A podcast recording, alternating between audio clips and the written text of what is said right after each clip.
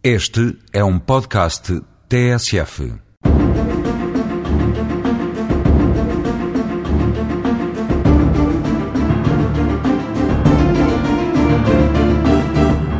Entre muitas das ideias feitas que existem em Portugal sobre a justiça,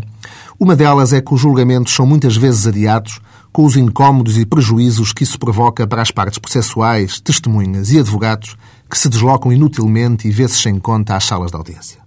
Se esta era, e até há pouco tempo atrás, indiscutivelmente, uma realidade cotidiana dos nossos tribunais, a verdade é que hoje existem mecanismos do processo que reduziram os adiamentos da audiência para níveis muito mais baixos. Se um julgamento civil só é, em regra, adiado uma vez e por falta de advogado, em julgamentos criminais já quase desapareceu a principal causa de adiamentos e que era a ausência do arguído.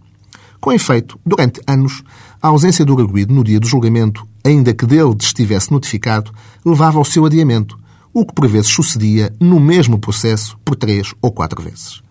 Para combater essas situações, que muito contribuíam para o desprestígio da justiça, houve uma alteração da lei no sentido do arguído ter que fazer uma coisa no processo que se chama termo de identidade e residência. Em que consiste este termo, vulgarmente designado na gíria judiciária apenas pela respectiva sigla, ou seja, TIR? Trata-se, na prática, de um papel assinado pelo arguído onde este se identifica pelo nome, filiação, data de nascimento e indica a sua morada para a qual devem ser dirigidas todas as notificações judiciais no âmbito desse processo morada, que até pode não ser de facto a sua residência, mas aquela para a qual deseja que sejam enviadas as cartas do Tribunal. Ao assinar esse papel,